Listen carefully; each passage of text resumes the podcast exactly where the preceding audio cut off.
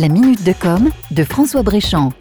On l'a vu la dernière fois. Face à la percée de Netflix et l'arrivée des gros acteurs du streaming américain, les chaînes françaises font preuve d'une inertie inquiétante, malgré le projet de plateforme Salto, supposé devenir le Netflix à la française. Le lancement de Salto est en permanence reporté. Dernière date de lancement annoncée, l'automne 2020. Cette inertie est probablement due à la difficulté qu'ont trois groupes de télévision concurrents à s'entendre, TF1, France Télévisions et M6. Le problème, c'est qu'avec les usages de consommation des programmes qui changent extrêmement rapidement, chaque semaine et chaque mois de perdu vont être difficiles à rattraper. Le comble de l'histoire, c'est qu'une plateforme française de diffusion des programmes en streaming existe déjà depuis plus de 3 ans. Elle s'appelle Molotov TV est aussi intuitive que Netflix, fonctionne parfaitement sur tous les écrans et cerise sur le gâteau, est totalement accessible dans les Outre-mer gratuitement et au même prix que l'Hexagone pour ses forfaits payants. Oui, Molotov TV a un potentiel pour faire le poids face aux géants américains sur le sol français. La plateforme a annoncé avoir plus de 10 millions d'utilisateurs, pour lesquels elle agrège plus de 170 chaînes et éditeurs de programmes. Molotov TV a aussi annoncé une flopée de nouveaux projets d'amélioration de son offre, dont l'intégration prochaine des chaînes régionales sur son bouquet. Suivez mon regard.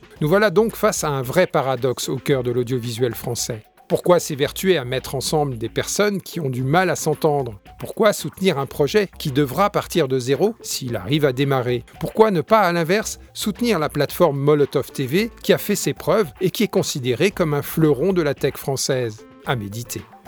C'était la minute de com de François Bréchamp.